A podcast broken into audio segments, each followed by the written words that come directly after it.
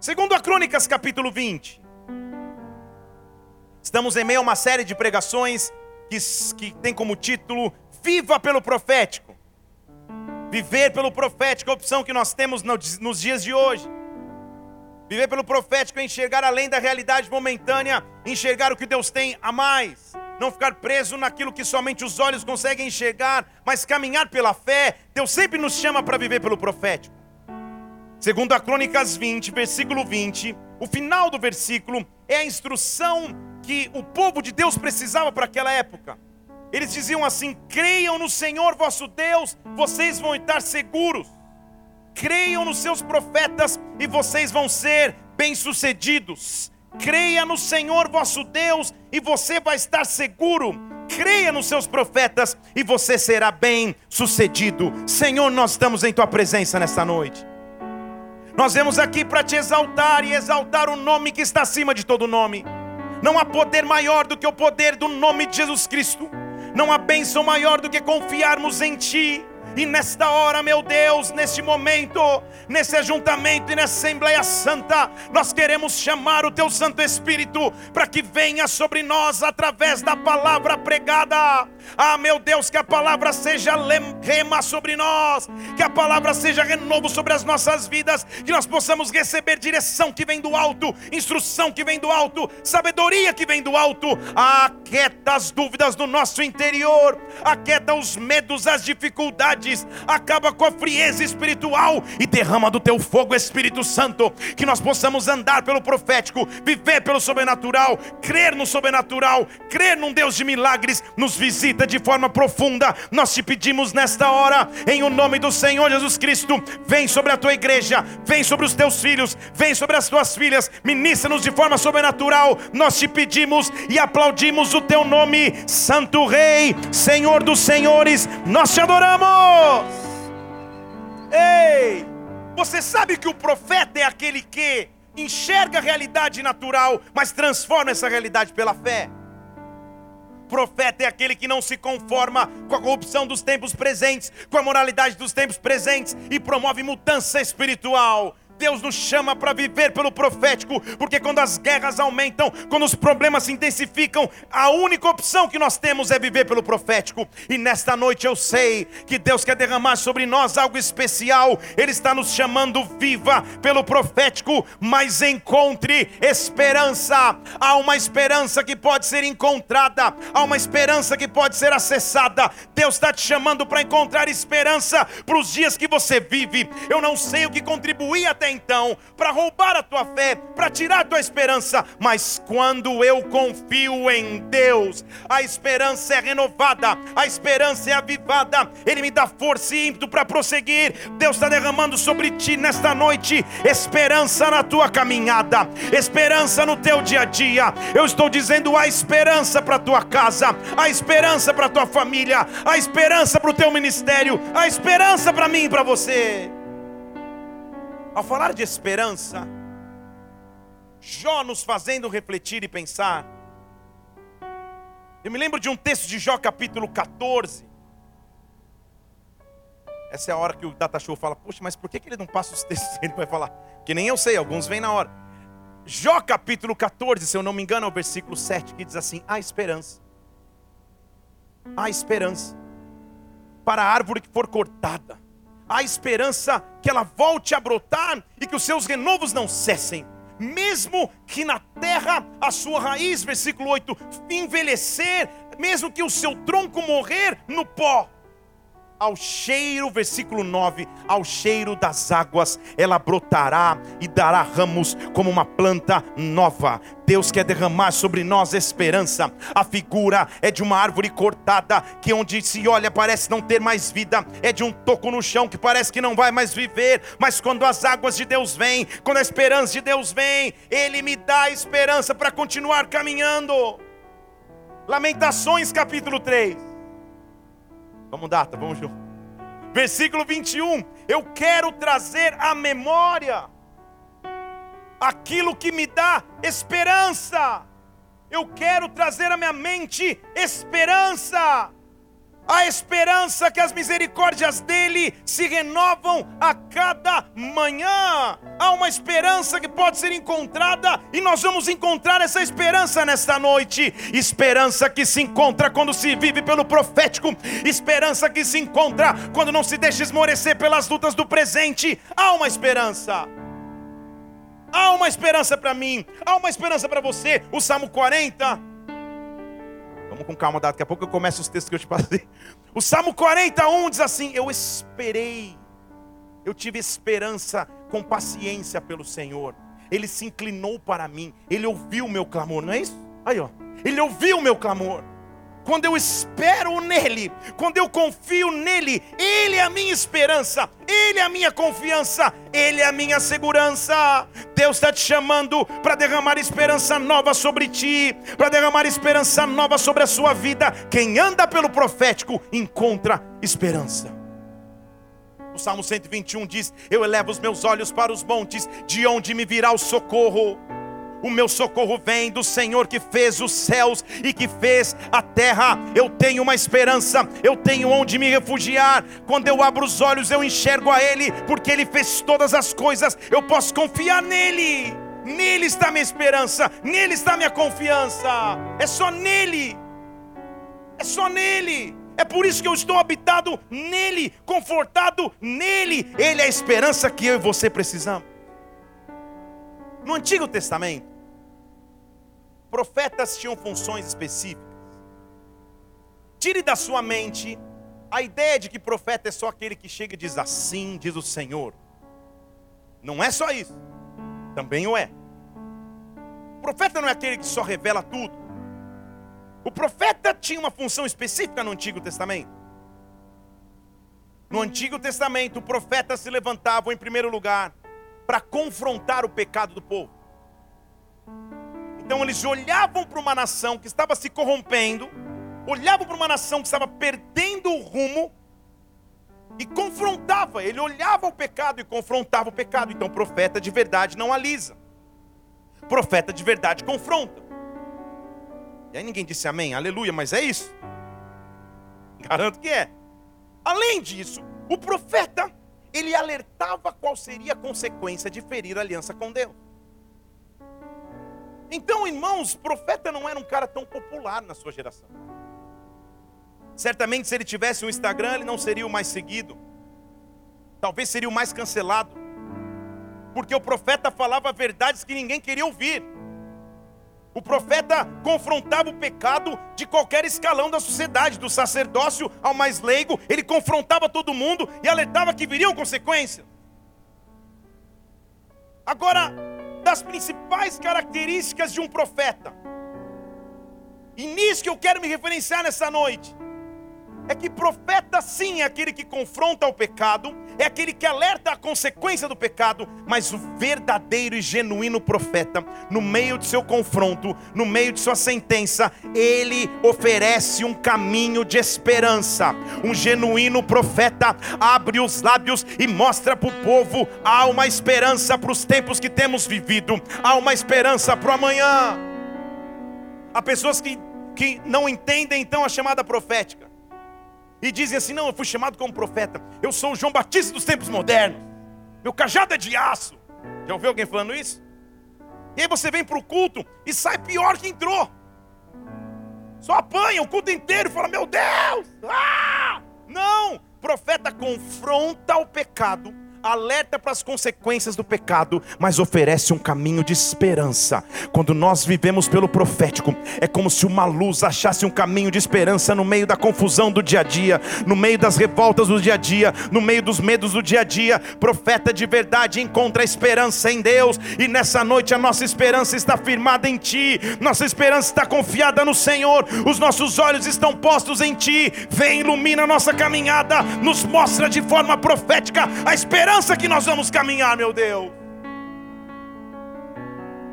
Muitos profetas então se levantam no Antigo Testamento. A Bíblia registra a nomenclatura de profetas maiores e profetas menores. Nós vamos chegar lá ainda nos no 100 dias da Bíblia. Não quer dizer de sua, do seu grau de importância, mas sim do tamanho do registro de suas escritas. Profetas maiores, evidentemente, os, ah, os seus livros foram maiores, é só isso. E os menores, os livros foram menores. Ah, é só isso. Não quer dizer que eles foram mais importantes. E hoje eu quero começar falando de um. Que primeiramente foi um escriba, mas depois foi chamado como profeta de Deus em Jerusalém. Exerceu o seu chamado durante cinco reinados, de Uzias até Manassés. Foi chamado pelo Senhor, teve uma experiência profunda para ser chamado por Deus. E como todo profeta genuíno, se levantou para exortar, confrontar, para trazer sentença sobre Jerusalém, sobre todos os povos vizinhos, mas principalmente se chamou para levantar de forma genuína a esperança sobre a nação de Israel que estaria em ruínas, a esperança sobre Jerusalém que seria derramada. Profeta de verdade, quem anda no profético não enxerga somente as ruínas, mas enxerga a esperança depois das ruínas, enxerga a esperança depois da queda. Deus quer te dar esperança nessa noite, Deus quer que você encontre esperança nessa noite noite, esse profeta não seria muitas vezes ouvido, muitas vezes ele seria esquecido, muitas vezes a sua palavra seria desprezada, mas isso não mudou o seu conteúdo de esperança. Esse profeta foi tão profundo que no Novo Testamento o próprio Jesus Cristo menciona, porque ele é um dos maiores, se não o maior profeta messiânico da Bíblia. Alguém sabe de quem eu estou falando? Os pastores acertaram, aleluia. Estamos falando do profeta Isaías, não aquele que canta a bondade do Senhor ou ousado amor de Deus, nosso irmão e querido amigo. Estou falando do Isaías original. Estou falando daquele que se levantou como voz profética em sua geração, Deus está chamando homens e mulheres, como chamou Isaías para sua geração, para que se levantem como voz profética, mas para que se levantem como voz de esperança. O que eu estou dizendo a você, não só você vai encontrar esperança para sua caminhada, mas Deus vai colocar uma palavra em teus lábios de esperança para tua família, de esperança para tua cidade, de esperança para tua nação. Se levante nessa noite, encontre esperança, viva pelo profético, ande de forma sobrenatural. Isaías então é levantado por Deus. E a primeira característica de sua chamada é que Isaías foi chamado sobrenaturalmente. Isaías desde o começo estabeleceu qual seria a sua base. Porque Isaías capítulo 6 diz que ele está tendo uma visão no ano da morte do rei Urias. E diz o versículo 6 de Isaías 6: que quando ele vê ali uma movimentação no trono, ou, ou, ou uma movimentação dos anjos voando com asas, uma coisa meio psicodélica, ele olha e de espectador da visão, ele se torna participante da visão. Vou falar de novo, quando ele chama gerações como Isaías, você deixa de ser espectador e passa a ser participante. Você deixa de ser espectador e se torna personagem principal. Deus usa e conta com você para esta geração, não só como um espectador, mas como um participante ativo, porque ele está lá olhando de um lado para o outro. De repente a Bíblia diz que um serafim, um anjo veio trazendo na mão uma brasa viva que tinha tirado do altar e tocou-me nos lábios e disse: Foi tirada a iniquidade dos teus lábios, foi perdoado o teu pecado. Isaías, a chamada é, versículo 8: A quem eu enviarei? Quem irá por nós? Então Isaías disse: Eis-me aqui, envia-me a mim. Eis-me aqui, envia-me a mim. Profeta que encontra esperança, é profeta que se alista para a missão, profeta que encontra esperança, é profeta que diz: Me usa, me usa. Levante uma de suas mãos aqui, eis-me aqui, envia-me a mim. Me envia a pregar o evangelho aonde o Senhor determinar, no local de trabalho, na empresa, ei, no local de estudo, nas nações, nas cidades. Me envia, meu Deus, toca minha boca com brasas vivas no altar, que eu seja cheio da tua glória, que eu seja cheio da tua unção, que eu não ande no natural, mas que eu ande no profético. Deus está te dando uma voz, Deus está te dando uma voz, ei, Deus está chamando adoradores, intercessores, pregadores, para tempo como esse Deus te chamou. Viva pelo profético, encontre verdadeira esperança. Aplauda o Senhor mesmo, você que ameaçou aí. Deixa ele tocar os teus lábios com uma brasa. Deixa ele tocar a tua vida com uma brasa. Deixa ele envolver tua vida com uma brasa cheia do rei, cheia do trono de Deus. Ei! Foi tão interessante ver que esse pastor, que há muitos anos atrás participou minha, do começo da minha chamada ministerial sem nem saber direito, foi alguém que imputou glória de Deus sobre a minha vida, mover de Deus sobre a minha vida. Eu cresci numa igreja mais tradicional, duvidando você ou não. Minha raiz não foi. Não, não, não, não. Pelo contrário, a igreja que eu cresci, no boletim da igreja diz: prefira cumprimentar os irmãos do lado externo do templo. Respeito. Se colocasse um, um, um, um, tom de bateria ou um prato de bateria, era o, tipo, o anticristo na terra. Era uma igreja super tradicional. Hoje se avivou.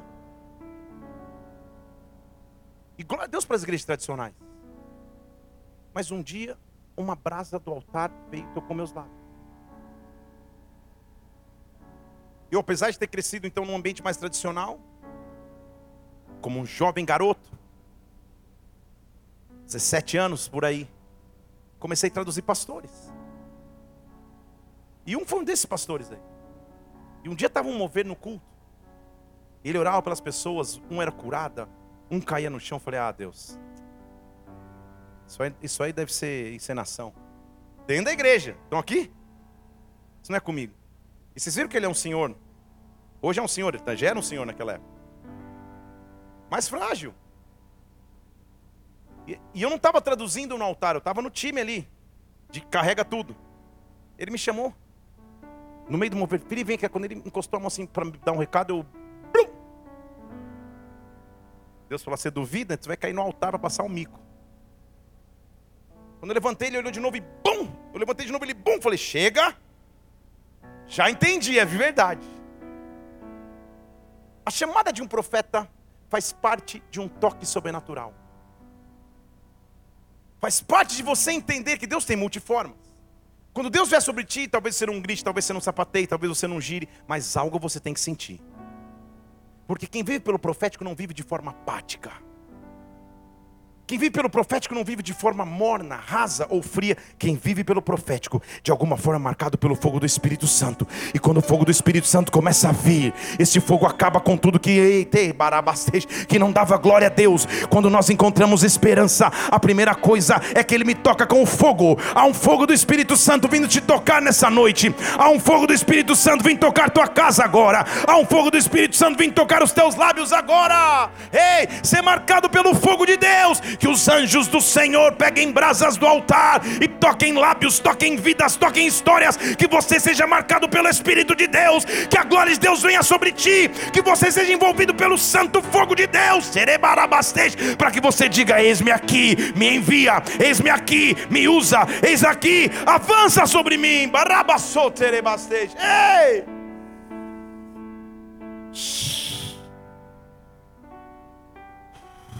Estou me lembrando aqui que na primeira janta eu estava, né? Ele tem um inglês britânico. E a palavra em inglês careca é muito parecida com ousado. Careca é bald e, e ousado é bold. E na janta, acho que eu já devia ter umas entradas aquele cabelo do McDonald's. E ele perguntou, ele perguntou para mim, quem na sua família é careca? Ele falou, né? Quem na sua família é bald? Eu entendi bold. E de imediato eu falei, ah, my mother. Minha mãe. E eu vi que ele olhou e falou, cara, a mãe do cara, que mico. falei, do, do cara. Ele falou, sua mãe? Eu falei, é, ela é ousada. Ela falou, mas sua mãe? Aí quando, quando eu entendi, eu falei, nossa, não, não, não, não, não, minha mãe é cabeluda. Lá então estava começando. Só que de alguma forma, as experiências com brasas do altar foram moldando a vida profética que Deus queria que eu levasse. Talvez você esteja no começo das suas experiências com Deus, mas se abra para que brasas vivas do altar possam vir sobre ti, para que brasas vivas do altar possam te envolver, para que brasas para que brasas vivas te impulsionem. Eis-me aqui, Senhor, envia-me a mim. Quem são aqueles que podem levantar as suas mãos e dizer: Me envia, me usa, me capacita. Eu quero viver pelo profético. Me toca com brasas vivas do altar, me envolva com brasas vivas do altar se você crê, dê um brado ao Senhor e adore-o. Ei! Porque a partir de então, quem toca com brasas vivas, uma vez tocado pelo fogo não dá mais. Uma vez tocado pelo fogo não dá para ver de forma natural. Uma vez tocado pelo fogo, você vai crescendo de glória em glória. Porque aí sabe o que acontece com Isaías? Os olhos dele se abrem. Historicamente falando, Isaías profetiza antes do exílio acontecer num tempo de degradação moral terrível em Jerusalém. Reis que alguns faziam o que era correto, mas a maioria o que era errado, e mesmo os que faziam o que era, o que era correto não limpavam a nação de vez. E ele via a destruição que ia acontecer com o cativeiro. É difícil ser profeta quando você não tem muita coisa boa para profetizar.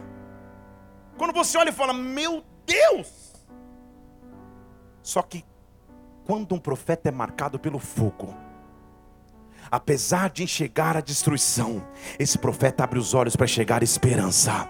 Esse profeta abre os olhos para enxergar esperança. Quem acessa ao profético encontra esperança e encontra revelações que até então ninguém teve. Isaías capítulo 9, ele escreve assim: A terra estava aflita para a terra que estava aflita não haverá escuridão. Nos primeiros tempos a terra de Zebulon e de Naphtali envelheceu, mas nos últimos tempos será glorioso o caminho além do Jordão, além da Galiléia dos gentios.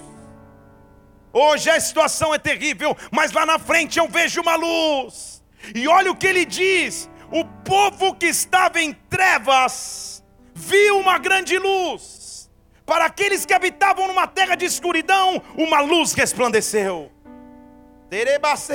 Ah, o Senhor multiplicou o povo, o Senhor trouxe alegria de novo. Todos vão se alegrar diante de ti, como se exultam na colheita, como exultam quando se despartem os resultados da guerra. Eu estou vendo esperança, porque o Senhor quebrou o jugo da carga, o bordão que estava no ombro, a opressão, como no dia de Midian. O Senhor nos livrou da escravidão, todo o calçado daquele que estava em tumulto, toda a capa que estava em sangue, tudo aquilo servido de pasto ao fogo. Ah, nós estávamos no meio de uma confusão, mas um menino vos nasceu. Eu estou falando de Isaías. O cara está antes do cativeiro. E ele está vendo um menino. Ele está vendo o nascimento virginal de um pequeno menino. Vocês estão comigo aqui? Porque uma brasa tocou seus lábios. Uma brasa tocou sua vida. Ele não consegue mais enxergar o natural. Não tem como mais ele enxergar só o dia a dia. Não tem como ele olhar só o cativeiro. Não tem como ele olhar só a, só a imoralidade. Ele fecha os olhos e a Bíblia diz: Um menino vos nasceu, um filho se vos deu. Você está entendendo que ele está começando a ver um menino? Barabassotere barabastej. Ele via o cativeiro, ele via a destruição que ia acontecer, ele via a tenebrosidade que ia chegar sobre a, sobre a nação, mas ao mesmo tempo ele via o caminho de esperança. Sempre que alguém vive pelo profético, você vai decidir se você enxerga o natural, a destruição, a imoralidade, a dificuldade, ou se você abre os olhos e pela fé enxerga o que ainda não veio. Ele está vendo um menino, e este menino, o governo estará sobre os seus ombros. O seu nome será maravilhoso conselheiro, Deus forte, Pai da eternidade príncipe da paz. Ei, eu estou encontrando a esperança. Ele está vendo as características desse menino. Ei! Ei, muitos anos antes da manjedoura acontecer, do anjo visitar Maria, de Jesus Cristo nascer em Belém numa estrebaria, Isaías profeticamente já estava vendo a esperança que estava por vir. Quando nós encontramos esperança, Deus abre os olhos para que nós enxerguemos esperança para nossa geração, esperança para os nossos filhos, esperança para os filhos dos filhos. Um menino vai nascer, e ele tem uma característica. Não dá nem tempo de pregar sobre isso, mas vou pregar mesmo assim. Primeiro, ele é maravilhoso conselheiro. Estão aqui? Não tem uma vírgula, não é maravilhoso, vírgula, conselheiro. É maravilhoso, conselheiro, é uma coisa só. Sabe o que significa dizer? O seu conselho envolve maravilhas. Ou seja, o seu conselho é sobrenatural, não é natural. O seu conselho é de milagres. A gente fala maravilhoso conselho. Nossa, ele escuta e dá tantos conselhos bonitos. Não é isso. Maravilhoso conselheiro é que o conselho dele não está baseado na terra. O conselho dele está baseado em maravilhas do céu. Quando eu descubro que esse menino se que, que se tornaria o Salvador, aquele que brilharia como luz, ele pode pôr na tela o versículo para mim. Ele é maravilhoso conselheiro. O conselho dele envolve milagres. O conselho dele envolve sobrenaturalidade. Eu não ando no natural, mas ele é Deus forte. Forte significa dizer que ele não pode ser mudado, que ele não pode ser sacudido, que ele não pode ser tombado, que ele está estabelecido para sempre. O Deus que me aconselha com milagres é o Deus que não muda de acordo com os tempos. Além disso, ele é o Pai eterno. Ele sabe o fim antes do começo. Ele conhece todas as histórias. Ele não perde o controle do tempo. Ele é o dono do tempo. Na verdade, ele transforma o tempo para cuidar do meu tempo quando eu estiver com tempo. Ele é o dono de todo o tempo, porque ele é o Pai da eternidade. E acima de tudo, ele é o príncipe da paz. Eu falei sobre paz domingo passado. Isso significa dizer que qualquer esforço necessário para trazer a paz, Ele vai fazer. Se precisar guerrear por você para trazer paz, Ele guerreia. Se precisar derrotar o inimigo por você, Ele derrota. Há uma esperança para quem anda no profético, e a esperança é para quem andava em trevas. Veio uma luz, veio uma luz, veio uma luz no ministério infantil da minha igreja, lá em Barbacena. Nós cantávamos: Minha pequenina luz eu vou deixar brilhar. Por onde quer que eu vá, vou deixar brilhar. Quem sabe do que eu estou falando aí? Quase ninguém. Cantávamos também uma, uma música que diz assim: Vejo a luz do Senhor que brilha, bem no meio das trevas brilha. Brilha Jesus, mostra ao mundo sua glória. Alguém sabe dessa? Ó, oh, está aumentando os que nunca participaram. Tem um que está sempre aqui, estamos junto ali. Nas harpas. O fato é que sempre quem anda pelo profético pode fazer reluzir luz. E quando a luz vem, não importa o tamanho das trevas, se a luz entra, as trevas já perderam. Você pode estar num quarto escuro, mas se você acende uma lanterna de celular, já não tem escuridão, já tem um faixinho de luz começando ali. Há uma luz que vai vir sobre a tua vida. Há uma luz que vai te trazer esperança, luz de conselhos maravilhosos, luz de força, luz de eternidade, luz de paz. Independente do cenário que você viva, encontra a esperança. Deus vai colocar palavras de esperança sobre ti. Quem é marcado pelo profético, como Isaías foi marcado, começa a entender a soberania de Deus. Ele diz em Isaías 40, versículo 21: Você não sabe, você não ouviu, Desde o princípio você não soube, você não entendeu desde a fundação da terra que o Senhor está sentado. Pode pôr o versículo 22, que o Senhor está sentado sobre o círculo da terra cujos moradores são para ele como gafanhotos. Ele estende os céus como cortina, desenrola como tenda para neles habitar. Ele está sentado acima de tudo. Ele é grande, ele é supremo, ele é majestoso. Ele diz no versículo 25: A quem vocês podem me comparar para que eu seja semelhante? Diz o santo. Levante os olhos, veja quem criou todas as coisas. Ele que fez sair exércitos, ele criou tudo com força, com poder. Nada vai faltar, nada. Então, se você entende que Ele está sentado sobre a terra, que Ele está sentado sobre a sua vida, que Ele está sentado sobre a sua casa, que Ele está sentado sobre a sua família, aí você entende a revelação que Ele teve de esperança, que é o versículo 28 desse capítulo 40. Você não sabe? Você nunca ouviu que o eterno Deus, o Criador da terra, não se cansa, não se fatiga? Não dá para entender o seu entendimento, é isso que ele está dizendo aí em português, claro. É inescrutável o seu entendimento. Ele dá força ao cansado. Ele aumenta a força daqueles que não têm nenhum vigor. Ele dá força ao cansado, ele aumenta a força daqueles que não têm nenhum vigor. Os jovens podem se cansar e se fatigar, os mancebos podem cair, mas olha eu e você aí, os que esperam no Senhor renovarão as suas forças, subirão com asas como águias, correrão, não se cansarão, andarão, não se fatigarão. Quem vive com o profético encontra esperança, encontra renovo. Deus está soprando renovo sobre ti nesta hora, Deus está soprando renovo sobre ti nesta noite noite, não creia na realidade que os teus olhos enxerguem, creia no poder soberano de um Deus que faz te encontrar esperança onde você estiver. Lembre-se comigo que Isaías está profetizando numa geração que não escuta suas profecias, numa geração que está completamente imoral e pervertida, e ele sabe que o cativeiro vai chegar. Ele está dizendo: os que confiam no Senhor vão subir com asas como águia. Não tem sentido, a não ser se você encontra esperança pelo profético. A minha esperança está baseada no profético. Ah, quando eu entendo que eu vivo pelo profético e eu encontro esperança, eu entendo Ele sempre está comigo. Ele sempre esteve comigo e sempre estará. Por isso que Ele diz no capítulo 43, versículo 1: Assim diz o Senhor que te criou, assim diz o Senhor que te formou, não tema. Eu te remi, te chamei pelo teu nome, tu és meu tu és meu, o cativeiro vai vir, as dificuldades serão inevitáveis, mas saiba: se você passar pelas águas, eu serei contigo, se você passar pelos rios, eles não vão te submergir, se você passar pelo fogo, você não vai se queimar, nenhuma chama vai arder em ti. Ah, como é bom encontrar um profeta que acha esperança no meio da guerra, que acha esperança no meio da luta. Por isso que ele olha no versículo 18 e diz: Não lembre de mais nada do passado não considere mais as coisas antigas. Eu estou, versículo 19, fazendo algo novo, está saindo a luz. Você não percebeu? Eu vou pôr um caminho no deserto, eu vou pôr rios no lugar seco. Há uma luz, e o nome dessa luz nós sabemos qual é: é o menino que ao nascer transformou a humanidade. Nós estamos aqui para encontrar esperança nele. Viva pelo profético, encontre esperança na presença de Deus. Oh, oh, oh. Entenda de novo comigo. Ele não está profetizando num palácio real. Ele não está profetizando depois de uma grande vitória.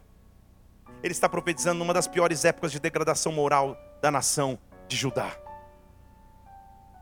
Mas ele se recusa a olhar com olhos naturais. Eu não sei qual realidade você vive agora. Mas recuse-se a olhar naturalmente. Deixa que o fogo de Deus comece a te tocar. E você passe a viver pelo profético. Porque quem vive pelo profético encontra esperança. Quem vive pelo profético sabe com quem está caminhando. Quem vive pelo profético anda pela fé. Daria para ficar a noite inteira aqui, nós vamos ficar. Refletindo sobre aquilo que Isaías via. Vou falar só algumas, depois com calma nós vamos nos 100 dias da Bíblia chegar em Isaías. Mas olha o que ele entende no versículo 45. Ele já. Põe o versículo. Eu não tinha programado o, o, o, o 1, mas põe um, só para você entender. Assim o Senhor ao seu ungido, a Ciro, a quem eu tomo pela mão direita para bater nações diante da sua face. Deixa eu ler com calma para você esse versículo aqui.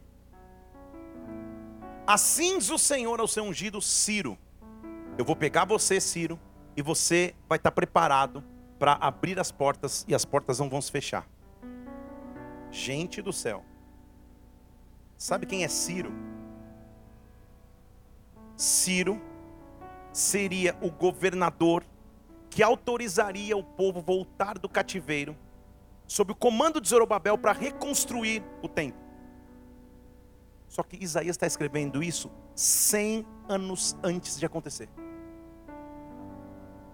O cativeiro ia durar 70 anos.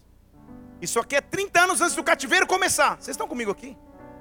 O cativeiro nem começou. Isaías já sabe o nome do cara que vai autorizar. Ele já sabe o nome, ele não está escrevendo na hora. Cem anos depois, ele está ali, hum, Ciro. Vocês estão aqui, gente. Às vezes a gente lê um texto da Bíblia, ele fica meio que automático. A gente, não. Cem anos antes do cativeiro ameaçar terminar, ele já sabe o dia, a hora e quem vai ser o instrumento para que o cativeiro acabe. Quem vive pelo profético passa por lutas com a certeza de que Deus já sabe a resposta certa. Deus já sabe o nome, Deus já sabe o dia, Deus já sabe a hora. Senhor Jesus. Talvez está aqui como solteiro dizendo: Senhor, eu só queria saber um nome. Que não seja 100 anos antes, Pai, pelo amor de Cristo. o que eu estou dizendo é que Deus nunca pode ser pego de surpresa. Cem anos para ele são como um dia, um dia são como mil, não importa o tempo natural do homem, Deus tem solução e resposta para quem anda no profético. Ele está dizendo: Ciro, eu vou te levantar, está daqui a cem anos, ninguém sabe ainda. Eu vou te levantar, e quando eu te levantar, olha o versículo 2: Eu irei adiante de ti. Eu tornarei os lugares que eram escabrosos planos. Eu vou quebrar as portas de bronze. Eu vou despedaçar os ferrolhos de ferro. Eu vou contigo. Eu vou te dar os tesouros das trevas. Eita, eu não quero isso. Trevas aqui não é malignidade, é tesouros que estavam escondidos para você. Você entendeu? Eu vou falar de novo aqui. Tem tesouros escondidos para você. Tem tesouros que Deus guardou para você. Você está buscando uma nova casa para alugar e você fala, meu Deus, não acho. Daqui a pouco você fala, Puf! essa deu glória. Eu está procurando a casa ou é corretora, mas Deus vai agir aí. Estão aqui? Está buscando um novo emprego, uma nova oportunidade, daqui a pouco a vaga entrou na tua frente. Você fala, como que ninguém estava guardado para você? Estão aqui comigo? Em 1998 eu estava pronto para mudar para Londres. No meu planejamento natural, falava já inglês, conheci esse pastor que me deu a bolsa de estudos para estudar e morar na casa dele. Vou casar com uma gringa, vou virar pastor na Europa. Vou vir passear para falar oi para os meus pais no Brasil. Só que havia um tesouro escondido para mim. Segura!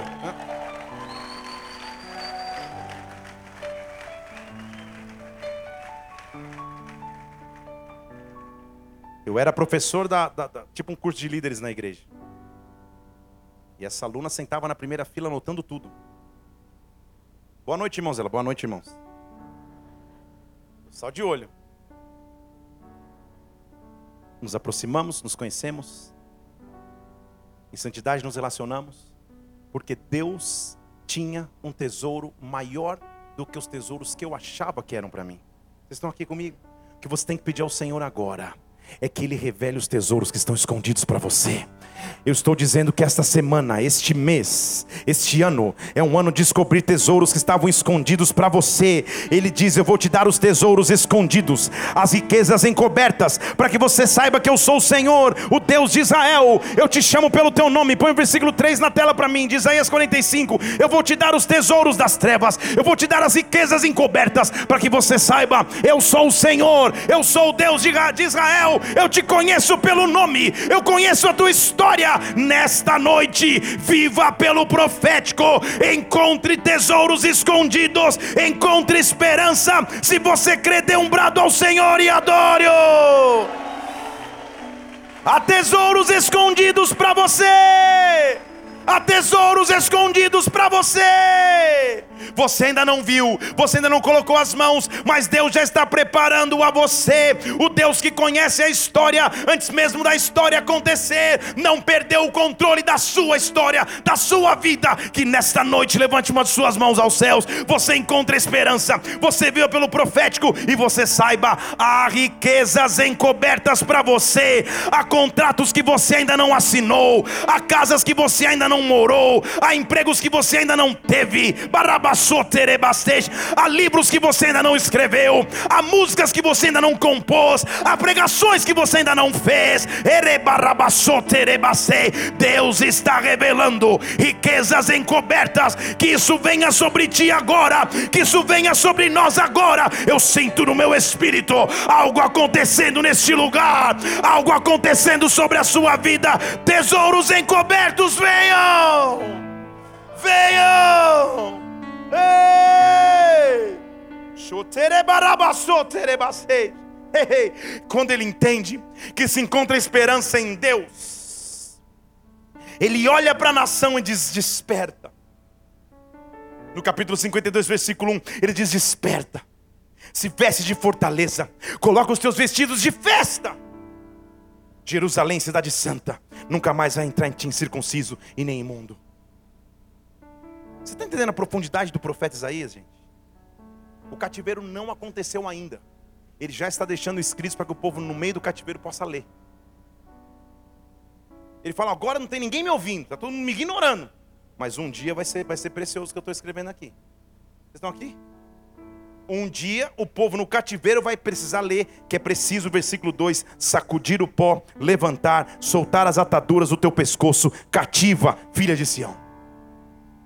Cativeiro não aconteceu ainda, mas quem anda pelo profético já tem a resposta.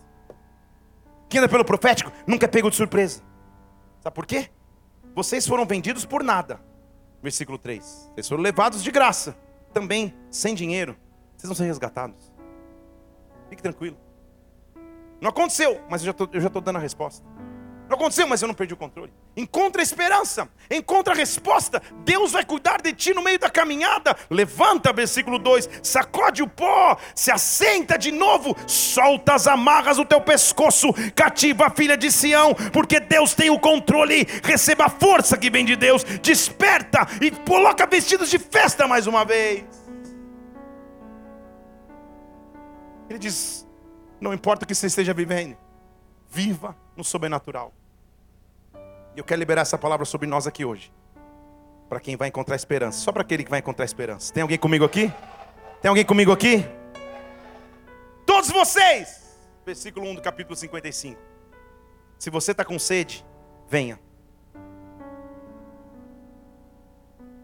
Venha para as águas. Se você não tem dinheiro, venha comprar. Coma, sim, Compre sem dinheiro. Não vai usar isso na lojinha. Mas você entendeu o que a Bíblia está dizendo? Uma coisa é você trabalhar, Deus te dar respostas, Deus te trazer milagres financeiros. Isso se chama provisão de Deus. Isso é maravilhoso. Entrar debaixo de um Deus de provisão. Outra coisa é ele dizer, sem dinheiro, cumpre. Isso é sobrenatural. Vocês estão comigo aqui? Sabe o que isso para mim significa? Sonhe com sonhos que você não possa pagar sozinho. Sonhe com projetos que sozinho você não financiaria. Eu digo a mim mesmo, eu, Felipe. Sonhe com prédios que sozinhos vocês não entrariam. Sonhem com avanços que sozinhos vocês não fariam, porque se sozinho for é provisão, glória a Deus pela provisão. Agora, quando eu não tenho o, o, nem ideia de como o recurso viria, então sabe o que eu vou fazer? Eu vou confiar em Deus, eu vou confiar em Ti. Ah, eu vou serebarabastej, eu vou encontrar esperança na improbabilidade. Deus está te liberando a mente para sonhar coisas maiores, para esperar coisas melhores. Sabe por quê? Ele diz nesse mesmo capítulo, versículo 8: Porque os meus pensamentos não são os vossos vossos pensamentos, os meus caminhos não são os teus, assim como o céu é mais alto que a terra, os meus caminhos são mais altos que os vossos, os meus pensamentos são mais altos que os vossos. Deus tem pensamentos maiores, Deus tem pensamentos maiores, como a chuva e a neve descem e não voltam para o céu, mas produzem, fazem a terra brotar. Assim será a palavra que sair da minha boca, ela não voltará para mim vazia, mas prosperará naquilo que eu a enviei. Senhor, basta uma palavra tua, basta um liberar dos teus lábios. Libera a bênção sobre nós, libera a bênção sobre a igreja, libera a bênção sobre as famílias, libera a bênção sobre as empresas, libera a bênção sobre as casas. Ei, compre sem dinheiro, avance pela fé, porque Deus está fazendo coisas grandes. Se você crê, dê um brado ao Senhor e adore nesse lugar. Só vai!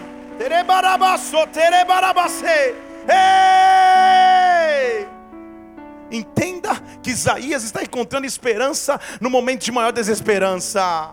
Porque profeta não precisa viver da realidade natural, na verdade, ele confronta a realidade natural. Você lembra que eu te falei que profeta confronta pecado e sentencia pecado? Mas tudo que ele está falando aqui é esperança. Porque o livro de Isaías tem 66 capítulos, ele ficou só do 1 ao 35 aproximadamente, falando de sentenças. Do 35 ao 39 ele conta a história de Ezequias e do 40 para frente até o 66 é só esperança. Porque ele termina o discurso dele com esperança.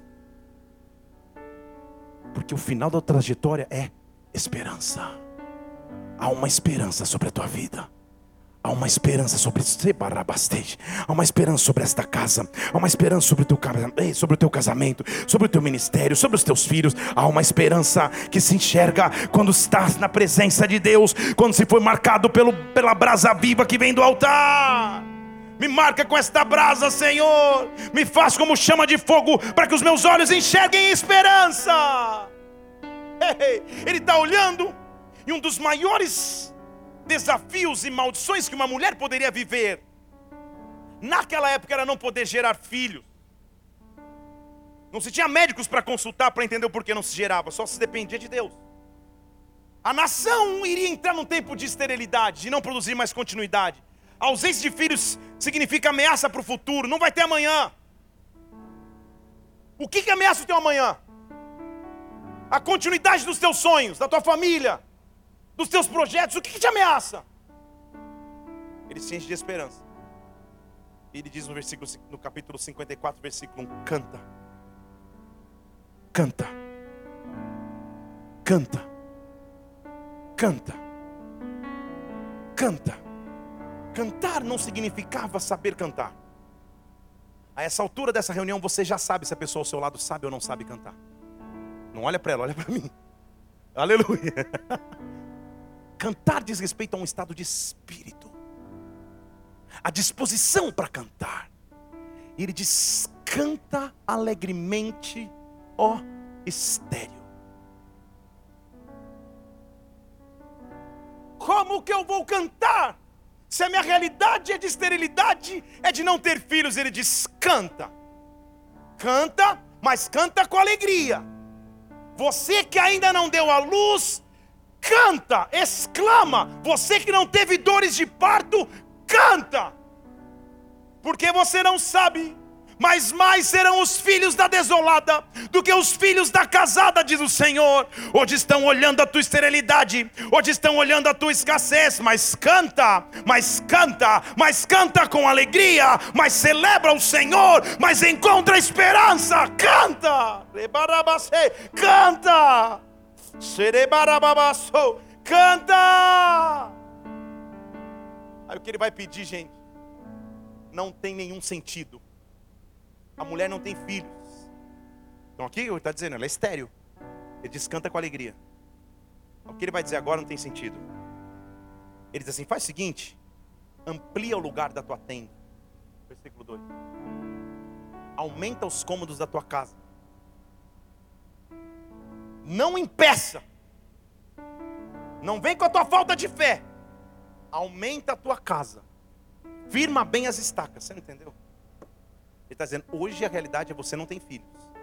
Mas quando eu começar a derramar os filhos, não vai caber na estrutura que você tem hoje, aumenta. É o que ele está dizendo: aumenta. Começa a expandir tua casa.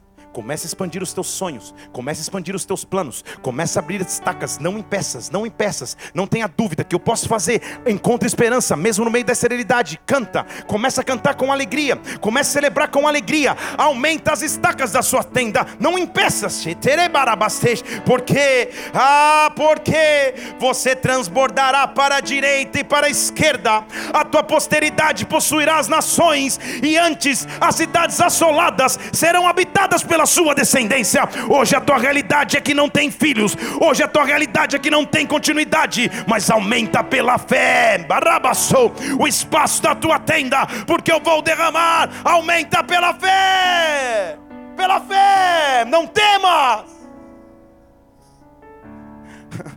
Estou profetizando sobre alguém aqui. Não temas, versículo 4.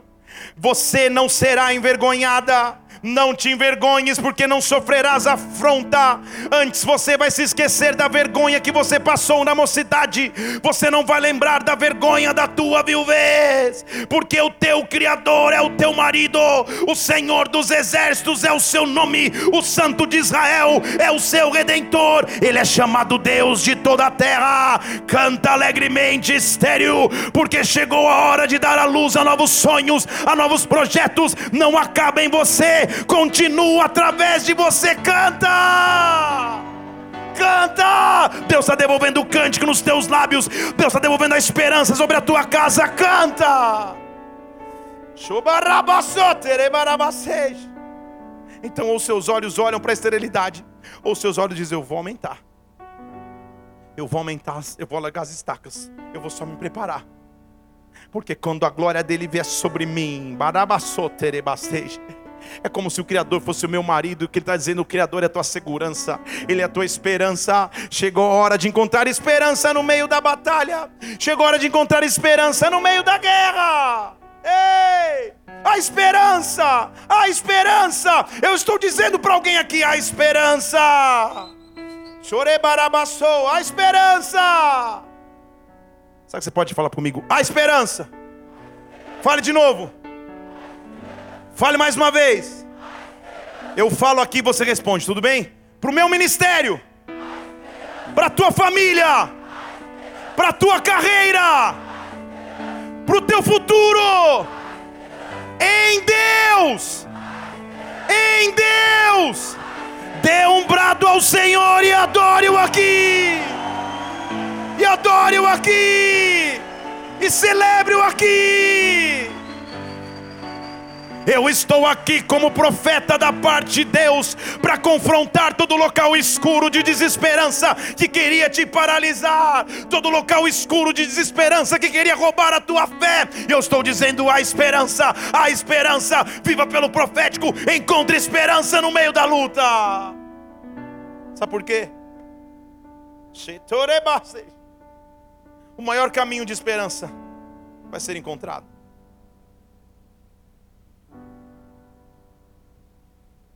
Não se assuste que Isaías sabia o nome do cara que cem anos depois livraria o povo e autorizaria a voltar para construir. Porque isso era nível raso de revelação profética. Para mim, um dos capítulos mais bonitos, se não o mais bonito da Bíblia, é o que eu vou ler para você agora. Porque Isaías capítulo 53. Isaías vai nos mostrar qual é a raiz de toda esperança. Fale comigo, a esperança. Fale de novo. Só se você crê. Quem deu crédito para a nossa pregação? Pouquíssimas pessoas deram crédito ao que eu preguei. Isaías estava dizendo. Para quem se manifestou o braço do Senhor? Lembre-se que eu te disse que em Jó está escrito que há esperança para a árvore cortada, que os renovos não vão parar. Lembra? O próprio Isaías, no capítulo 11, nós não lemos isso, eu nem passei para eles, mas no 11 está escrito, se eu não me engano, que da raiz de Jessé, do tronco de Jessé, brotaria um rebento, um renovo. Jessé é o pai de Davi. Ele diz: Quem que creu naquilo que eu preguei? Para quem foi manifestado o braço do Senhor? Isaías tinha chegado num nível de revelação, gente. Num nível de profundidade profética. Que só aquele que escolheu viver pelo profético, independente das circunstâncias, vai chegar. Que está disponível a mim, que está disponível a você. Ele diz assim: sabe por quê? Porque ele foi crescendo. Como um renovo. Como uma raiz que sai de uma terra seca. Não tinha formosura, não tinha beleza Olhávamos para ele e não víamos beleza nenhuma para que pudesse ser desejado. Ele era desprezado e rejeitado dos homens. Homem de dores, de dores experimentado em sofrimentos. Como um daqueles que todos escondem o rosto. Era desprezado e não fizemos dele caso algum. Parece que ele está falando em primeira pessoa, parece que ele está falando dele. Mas ele vai mostrar onde está a raiz da verdadeira esperança. Esperança essa que ei, mudou a minha, tua história. verdadeiramente, versículo 4 ele tomou sobre si as nossas enfermidades, o carregou as nossas dores. Achávamos que ele era aflito, achávamos que ele era ferido de Deus e oprimido, mas ele foi ferido pelas nossas transgressões, esmagado pelas nossas iniquidades. O castigo que nos traz a paz estava sobre ele, e pelas suas pisaduras nós fomos sarados.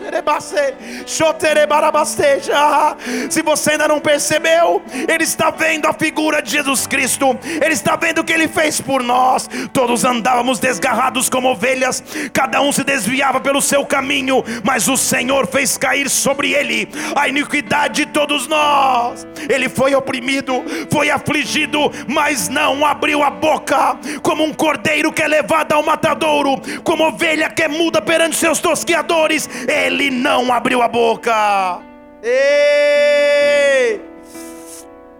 Pela opressão e pelo seu juízo foi arrebatado. Quem na sua geração o considerou? Ele foi cortado da terra dos viventes, ferido por causa da transgressão do meu povo. Deram a ele sepultura de ímpios, como rico na sua morte, mesmo que ele não tenha cometido injustiça, mesmo que não houvesse engano na sua boca. Não tem como falar sobre ele, a atmosfera não mudar. Todavia, foi da vontade do Senhor esmagá-lo, fazendo-o enfermar. Quando ele se oferecer como oferta pelo pecado, ele verá sua posteridade. Olha aí você aqui. Prolongará os seus dias e a vontade do Senhor prosperará nas suas mãos. Olha aí você. Olha aí você aqui. Ele verá o fruto do seu penoso trabalho e ficará satisfeito. Ele olhará para mim e para você, vai dizer: valeu a pena. Valeu a pena o sacrifício de cruz. Valeu a pena me apresentar como caminho de esperança.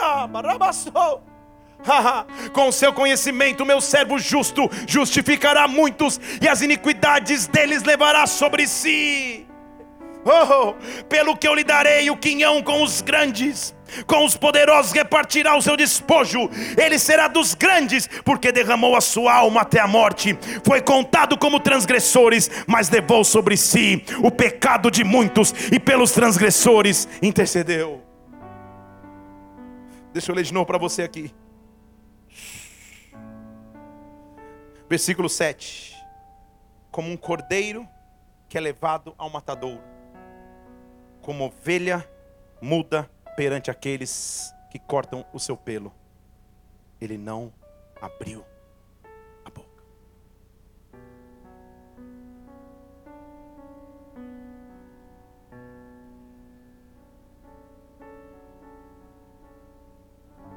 Em Israel,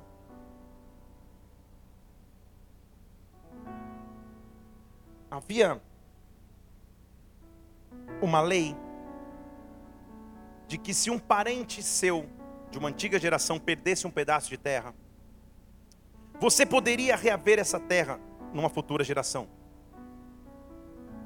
A lei da redenção de terra. Naturalmente, quando se tentava fazer isso, você na escritura, no pergaminho, no rolo daquela escritura, você selava para dizer: olha, foi feito um acordo. Estão comigo aqui? Estão comigo aqui? Só poderia fazer um acordo para comprar uma terra que foi roubada de volta um descendente natural de quem havia perdido a terra. Um exemplo: meu avô, meu pai, meu tataravô. Se eu sou filho dessa linhagem, eu posso rever a terra. Estão aqui? Toda vez que se tentava negociar essa terra, ou que se fazia uma negociação sobre a terra, selava-se o pergaminho. Tudo bem? Eu acabei de ler para vocês Isaías vendo ele com um cordeiro indo para o matadouro sem reclamar. Posso começar a pregar? A resposta, amada igreja, 7. A resposta 7. Deixa eu falar de novo. A resposta 7. Só para você não se confundir, a resposta 7. Fico pensando aqui se alguém saberia me responder. Quantas alianças Deus fez com um homem no Antigo Testamento? Desde a aliança edênica no Éden. até a aliança davídica, são sete alianças. Depois vocês vão ver no mergulhando na palavra. Quantas são as alianças? Quando alguém tentava fazer um negócio na terra, pegava-se o pergaminho do terreno e colocava um selo. Isaías está vendo o morrer como um cordeiro. Só que Apocalipse capítulo 5 diz assim: Olhei, Apocalipse 5:1. Eu vi na mão direita daquele que estava no trono um livro.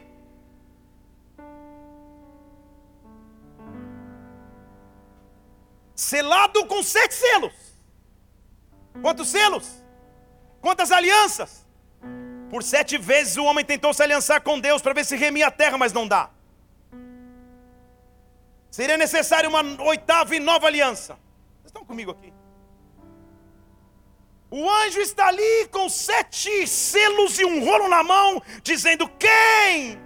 Versículo 2: Quem seria digno de abrir o livro e de romper o selo? Quem? Quem? Quem teria essa autoridade? Ninguém, versículo 3, no céu, ninguém na terra, ninguém debaixo da terra podia abrir o livro sequer olhar para ele. Quem vive pelo profético encontra esperança. Eu chorava muito, porque ninguém era digno de abrir o livro e de olhar para ele. Ei, quem? Até que enquanto eu estou chorando, ah, quem, meu Deus, e agora? Diz a Bíblia aqui no versículo 5: Alguém encostou nos meus ombros e disse: Não chora mais. Porque o leão da tribo de Judá.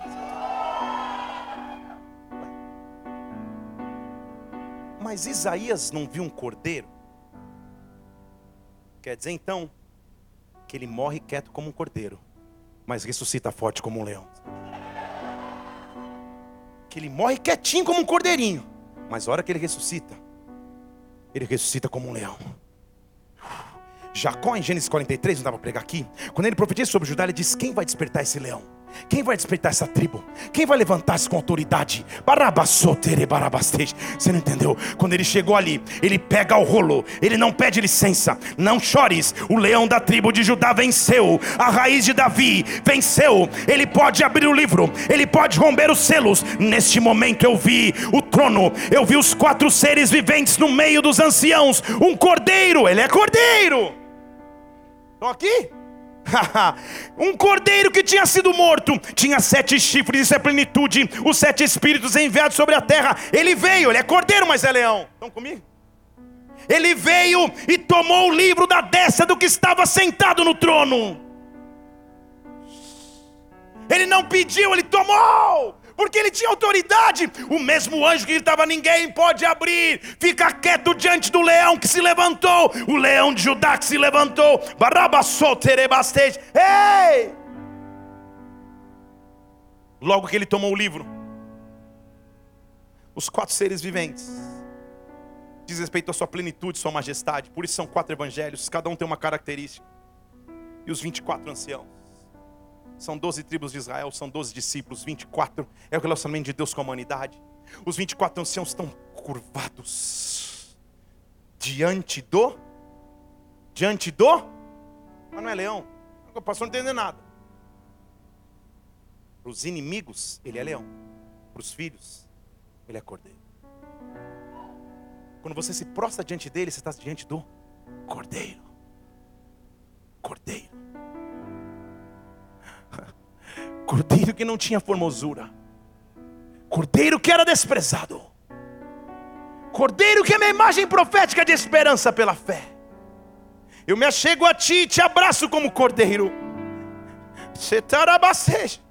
Mas quando eu abraço o cordeiro, ele levanta como um leão.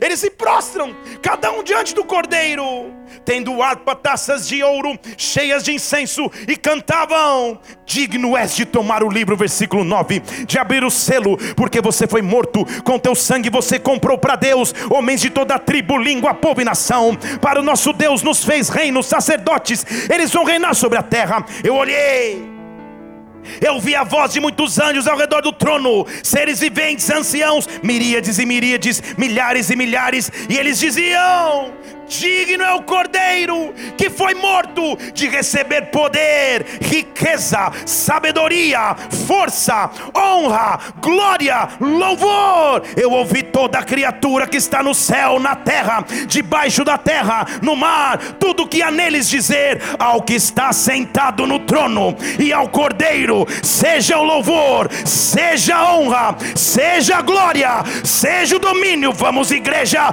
pelos séculos dos séculos pelos séculos dos séculos, pelos séculos dos séculos. Poderoso Deus,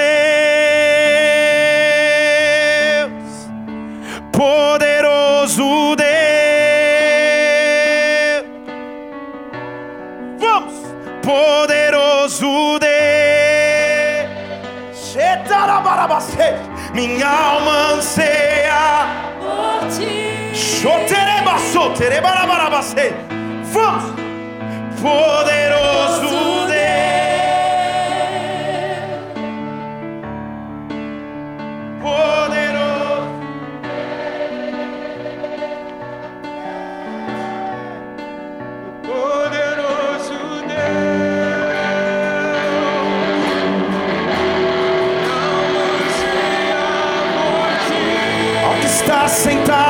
suas mãos e adore ao que está sentado.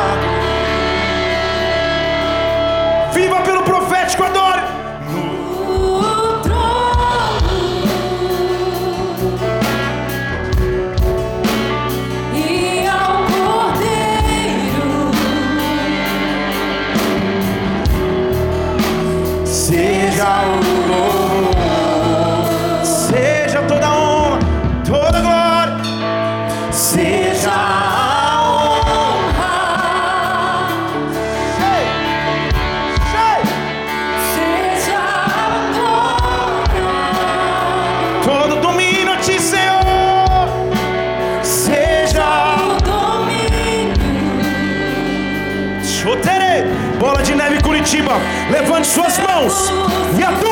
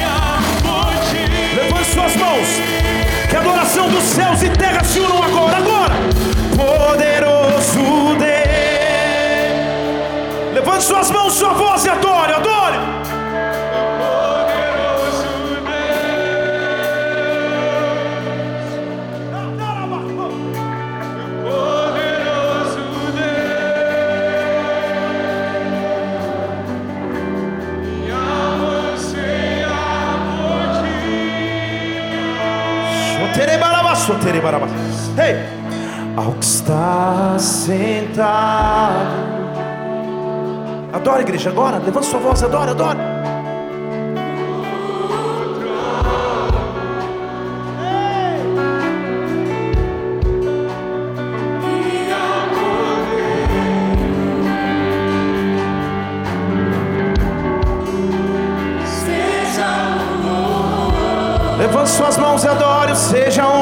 Só as mulheres cantem. Seja a honra, as mulheres. seja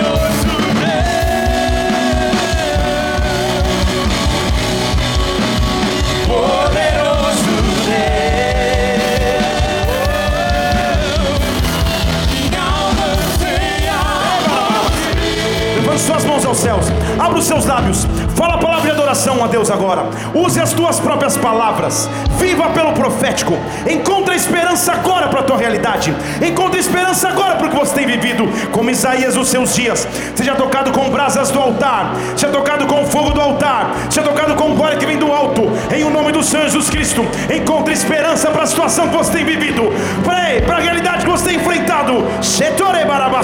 Espírito Santo de Deus, vem sobre nós, vem sobre a tua igreja, vem sobre a tua noiva.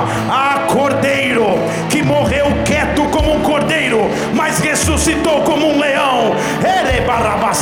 Ruge sobre nós, ruge sobre nós, ruge sobre nós.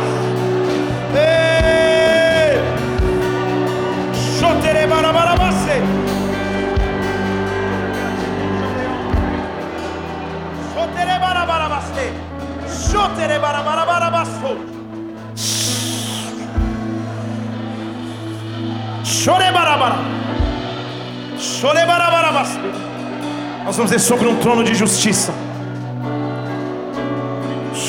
Chorebarabarabas.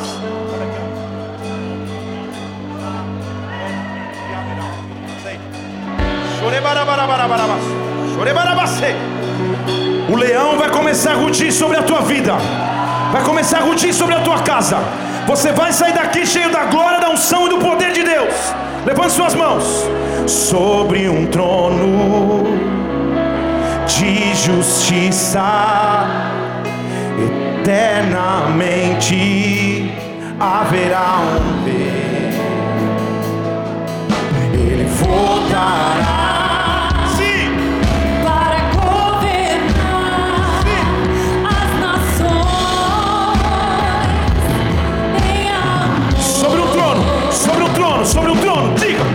Sobre o trono Sim.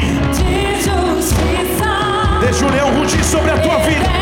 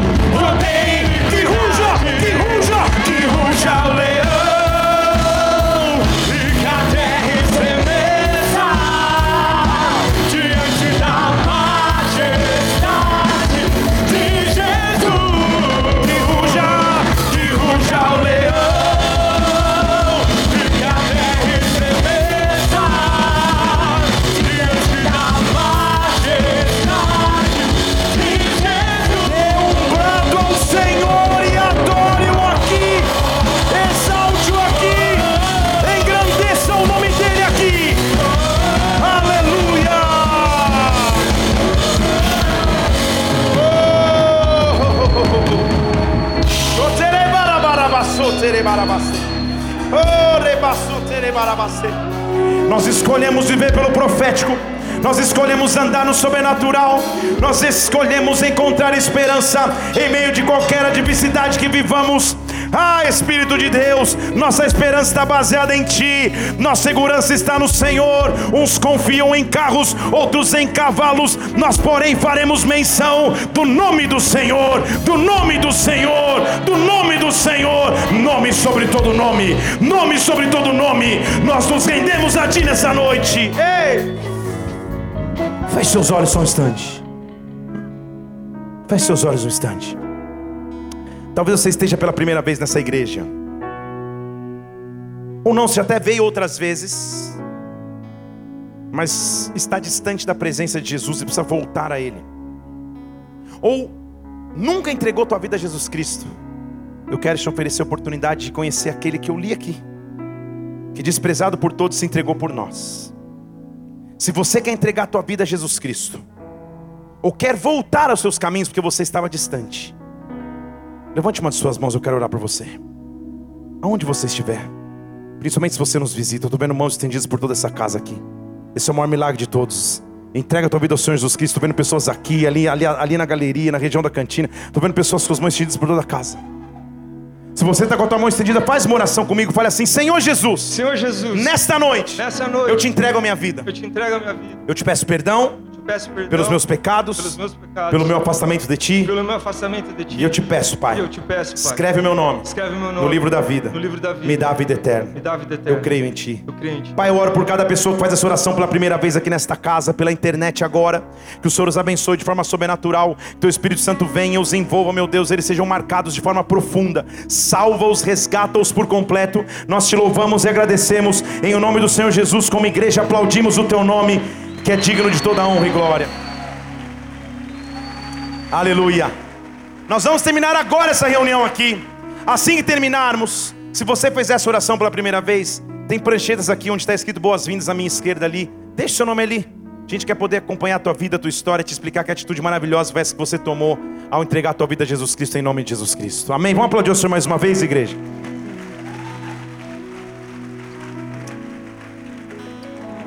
Feche seus olhos só mais um instante. Nós vamos terminar essa reunião.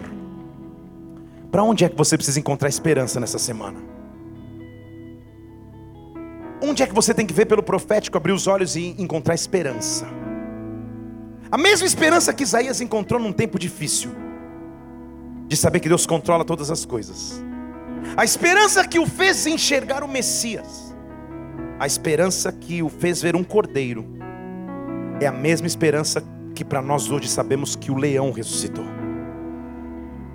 Que essa esperança conduz os teus passos, que essa esperança conduz a tua semana, que essa esperança conduz os teus dias.